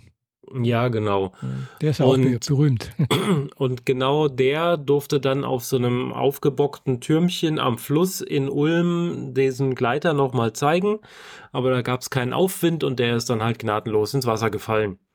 Und genau so einen Gleiter haben die halt auch da und noch ein paar andere Sachen und ein Helikopter aus äh, den die direkte Assoziation war Apocalypse Now. So ein Helikopter haben sie mhm. da und eine ganze Reihe von Modellen, die ein Kollege von mir gebaut hat, also vom Stuttgarter Modellbauverein. Mhm. Ähm, das Fliegerhorst Museum Leipheim ist bei Ulm Neu-Ulm irgendwie da. Also eher neu, eher richtiges Ulm als Neu-Ulm, glaube ich. Ähm, ist ein bisschen ab vom Schuss. War früher mal ein richtiger Flughafen, war schon so Zweiter Weltkrieg und so. Ja. Danach äh, nicht mehr so richtig, äh, weil auch arg zerbombt gewesen und so. Also danach waren noch andere Staffeln dort, die äh, sogar die A10 der Amerikaner war dort stationiert für den Irakkrieg und so. Aber inzwischen ist es halt nur noch äh, eine große Halle, in der das Zeug, die, die alten Sachen stehen. Ähm, das ist vor allem auch der Flughafen gewesen, an dem damals die ähm, Messerschmitt 262 gebaut wurde, 262. Ähm, Fliegerenthusiasten wissen, das ist die erste, das erste Serien-Düsenstrahlflugzeug der Welt gewesen. Und na, war halt auch im Zweiten Weltkrieg ein, eine äh, recht markante Waffe der Deutschen gegen, gegen die anderen halt. Weil es halt mit einem Düsenstrahltriebwerk deutlich schneller war als alles andere, was bisher so äh, ähm, den, den Himmel bevölkern konnte zu der Zeit. Und das Ding wurde halt in Leipheim konstruiert und gebaut und auch dann entsprechend geflogen. Und äh, wir haben zwar keine 262 dort, aber einige Teile die man vor allem so aus dem Boden rausgegraben hat, nachdem da diverse Bomben runtergingen, ist der ganze Kram der in den Bombentrichtern untergegangen und dann irgendwann verschüttet worden und wurde so nach und nach auch wieder ausgegraben und das findet man in dem Museum. Ich habe dann Bezug zu dem Museum, weil, wie gesagt, Leute von dem Stuttgarter Interessensgemeinschaft Modellbau, also unser Pseudo-Modellbauverein, den, dem ich angehöre, ähm, dort Leute hat, die sich dort vor Ort um die ähm, Exponate kümmern. Also nicht nur Leute, die da ab und zu mal hingehen und einen Euro in die äh, Groschenkasse reinschmeißen, sondern die ganz konkret Flugzeuge abladen, Sachen aufbauen, Sachen restaurieren und so weiter. Da war ich. Äh, kann ich empfehlen. Ähm, muss man allerdings gucken, die haben nicht so klassische Öffnungszeiten, sondern eher so äh, zweimal im Monat oder sowas. Genaueres ah, weiß ja. ich nicht. Mhm. Wir haben jetzt am letzten Wochenende eine äh, exklusive Führung gekriegt für den Verein auch. Entsprechend ähm, äh, konnten wir rein, während Google Maps sagte, das ist aber gerade geschlossen. genau. Dafür wollte ich einfach ein kleines bisschen Werbung machen, vor allem weil wir ja doch mehr Hörer aus dem süddeutschen Raum haben und die können da einfach bequem mal hinfahren. Also von ja. Stuttgart ist es eine Stunde weg. Hm, genau. Ähm, und mein letzter Punkt auf der Liste so richtig ist ein Update für die Podcat. Mein Podcast-Client fürs iPhone, der, sagen wir mal so, das letzte Jahr etwas stiefmütterlich behandelt wurde, weil ich keine Zeit dafür hatte, weil mein Interessengebiet einfach woanders war. Mhm. Und weil auch die Podcat so ein bisschen ein Trauerspiel ist, was die Finanzen angeht, weil das jeder Verkauf einer App hat mal Geld eingebracht, aber der Markt ist definitiv gesättigt. Ähm, ja. Das wird sich erst wieder verändern, wenn irgendeiner der Player aussteigt und die entsprechenden Hörer zu einer anderen Plattform überwandern, so wie das damals bei mir war, als Instacast äh, den Dienst eingestellt hat und die äh, und einige tausend User zur Podcast rübergewandert sind. Ähm, jetzt habe ich mir endlich wieder äh, gefasst, was die Podcat angeht und habe mir so überlegt, wo, wo will ich eigentlich hin? Und habe mal so ein paar Punkte aufgeschrieben von Dingen, die mich nerven, Dinge, die ich äh, eingebaut habe aus einem Hirnfurz raus und Dinge, die ich eingebaut habe für User, die das wirklich so wollten und habe da mal so ein bisschen abgewogen, was ist wichtig, was ist nicht wichtig. Drauf und dran war ich, äh, also die Widgets für den Homescreen vom iPhone sind rausgeflogen, also die drei neuesten Episoden äh, direkt anklickbar, das bringt einem keinen kaum mehr Wert. Also habe ich das mal entsorgt. Wobei Widgets ja wieder jetzt ein großes Thema waren in der letzten WWDC. Ja, das sind aber andere Widgets. Das, äh, da geht es weniger um diese standard dastehenden Widgets, auch wenn die jetzt bei macOS endlich überall platziert werden können. Aber es ging auch mehr so um die ähm, Dynamic Island oben im iPhone, die dann aus diesem mhm. Bereich rauspoppt, wo die Kamera drin ist. Und äh, so eine Erweiterung hat die Podcat tatsächlich gekriegt. Allerdings habe ich mit viel hin und her überlegt, wo, wo ist da der Mehrwert und habe mich dann da eingependelt, was auch die Audible-App macht. Denn die benutzt die Dynamic Island ausschließlich für den Sleep Timer, damit man sieht, wie lang der Timer noch läuft. Genau das nutze ich auch. Ist jetzt kein Wahnsinnsmehrwert, aber ist halt ganz nett. Aber ein weiterer Punkt, wo ich überlegt hatte, ob das raus kann, ähm, ist CarPlay. Und bei CarPlay hatte ich halt gedacht, mein eigener Autoscreen würde ja reichen und die eigene Audiowiedergabe wird auch problemlos reichen, weil die Wiedergabe läuft dann halt im Auto. Aber du hast halt nicht so sonderlich viel Spielraum innerhalb der, mhm. des Screens, den dir das Auto im Zweifel bietet, ne? Und dann habe ich mir überlegt, was kann man da noch machen und bin dann durch Zufall darauf gestoßen, dass es inzwischen einen eigenständigen CarPlay-Simulator gibt für den Mac. Mhm. Und der kann endlich das, was ich bei dem regulären iPhone-Simulator vermisst habe für CarPlay, nämlich ein vernünftiges äh, Debugging. Also ich kann sehen, wenn ich irgendwo hinklicke, dann kriege ich die Information, die Log-Ausgabe, also ein Logging, in die Konsole gespielt und kann dann sehen, dass das auch passiert ist. Bisher ging das nur auf dem iPhone selbst, aber was der CarPlay-Screen gemacht hat, habe ich keine Informationen gehabt. Mhm. Diesen CarPlay-Simulator gibt es wohl schon relativ lang aber nicht so lang wie damals, als ich CarPlay eingebaut habe und es dann äh, nicht mehr weiter gepflegt habe, weil ich selber kein Auto mehr hatte. Will sagen, mit dem Simulator konnte ich jetzt endlich feststellen, warum die CarPlay-App die ganze Zeit bei meinen Usern gecrashed ist. Hab dann festgestellt, Apple hat die komplette Bibliothek, mit der ich das damals geschrieben hat, komplett abandoned und gesagt, wir haben mal was Neues. Und dann habe ich in sechs Stunden Arbeit einmal die komplette CarPlay-Integration neu geschrieben.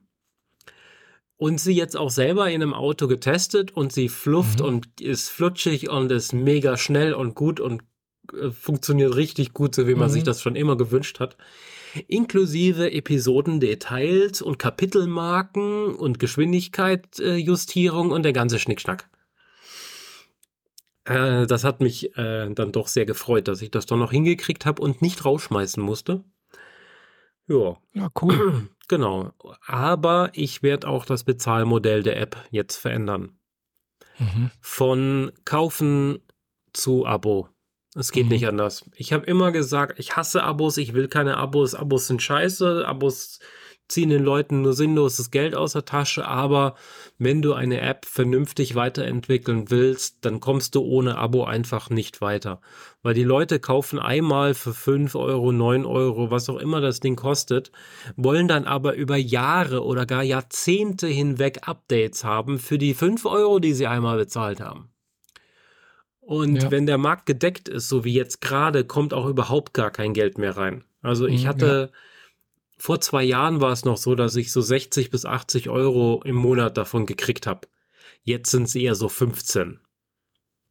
Und mhm. weder mhm. damals noch heute war das Ding ein Projekt, das ich getragen hätte. Es ist sogar eher so, dass ich zwischenzeitlich überlegt hatte, ob es sinnvoller wäre, das Projekt einfach komplett zu beerdigen, weil es kostet mich so viel Zeit und Nerven, aber es bringt überhaupt nichts ein, dass ich das Ding eigentlich beerdigen müsste. Jetzt werde mhm. ich auf ein Abo umstellen. kein teures Abo, aber eins, mit dem ich äh, die Entwicklung weiter voranbringen kann und in dem ich jeden Monat wenigstens einen Arbeitstag bezahlt habe. Und damit ja. lässt sich ja dann doch wieder ordentlich was drehen. Und mhm. wenn das Geld reinkommt und das stabil ist, dann macht es auch mehr Freude. Ich habe das Projekt für mich gestartet und es ist nur im Store gelandet, weil ich nicht mehr alle ähm, äh, sechs Wochen eine neue Version produzieren wollte, damit es auf meinem Handy weiterläuft. Mhm. Ähm, finanzieren sollte es sich ursprünglich mal, das hat sich komplett äh, nivelliert, also das funktioniert halt gar nicht, hat nie funktioniert. Ist ein Liebhaberprojekt, wie man im Steuerbusiness quasi sagen würde. Und eigentlich müsste ich es beerdigen. Also ist dieses Abo die letzte Hürde, die ich noch nehmen würde, bevor ich sage, okay, äh, ich mache da jetzt nichts mehr dran, außer Dinge, die ich für mich brauche.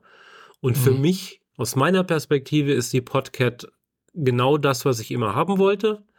In mancherlei Hinsicht, an manchen Stellen könnte sie ein bisschen mehr performen, also ein bisschen schneller sein und so. Mhm. Da ruckelt dann die UI manchmal, wenn zu viele Downloads gleichzeitig laufen oder so. Das könnte ein bisschen besser sein.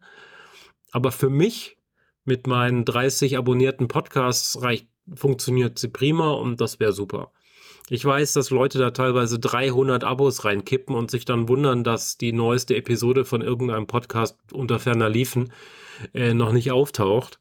Ja, die Podcast muss halt erst alle anderen Podcasts auch mal durchaktualisieren, bis sie bei dem wieder rauskommt. Schwierig, wenn man mhm. das ohne Server macht. Aber gut, so funktioniert, so ist es jetzt erstmal und äh, genau. Kauft ja, cool. die Podcat, wenn wer es noch nicht gemacht hat. Ähm, das Abo ist aber noch nicht im Store. Und auch die Version mit dem neuen CarPlay ist noch nicht im Store.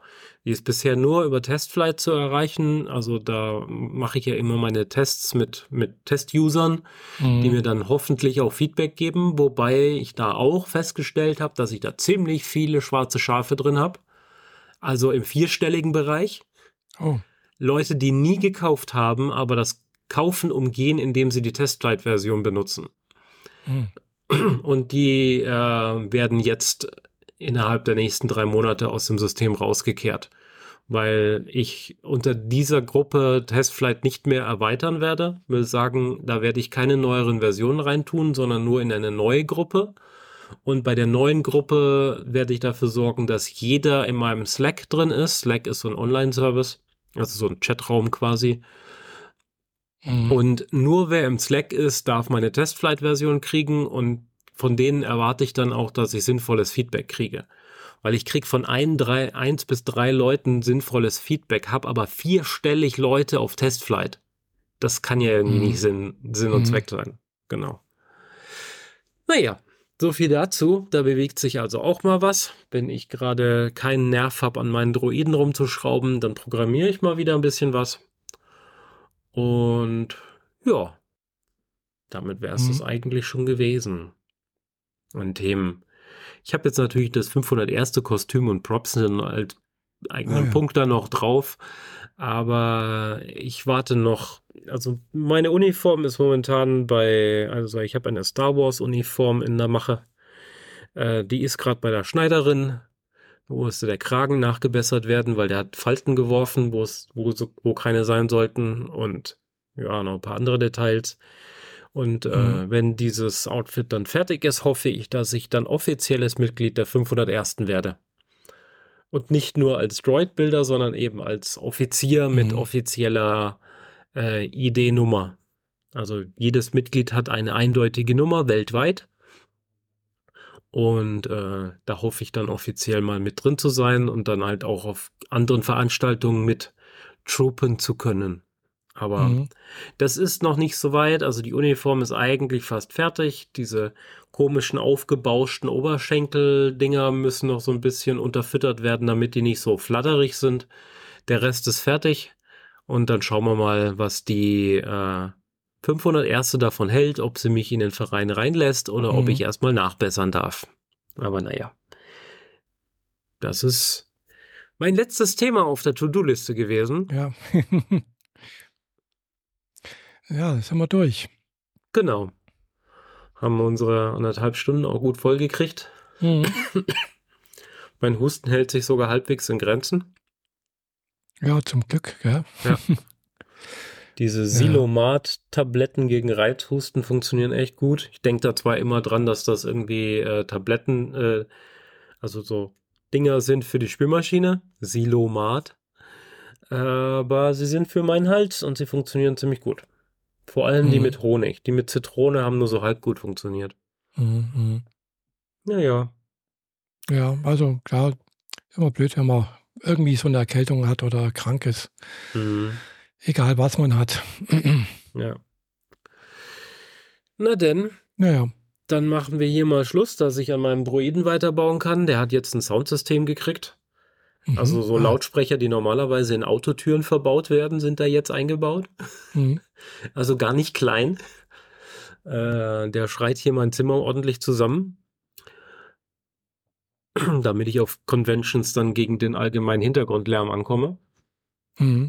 Genau. Äh, ich hatte da, der, der lag jetzt zwei Wochen auf meinem Schreibtisch rum, dann hat die Katze einmal drauf gekotzt, dann musste ich die Platine Mhm. erstmal retten.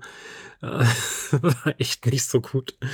Also, ja, muss mal gucken, dass ich irgendwie mal vorankomme, damit der Tisch wieder frei wird, damit ich neue Projekte bauen kann. Klar. Und du? Du gehst jetzt eine Runde zocken. Hm, nee, ich lese jetzt, glaube ich, noch ein bisschen Manual weiter. Na gut, auch das ist gut.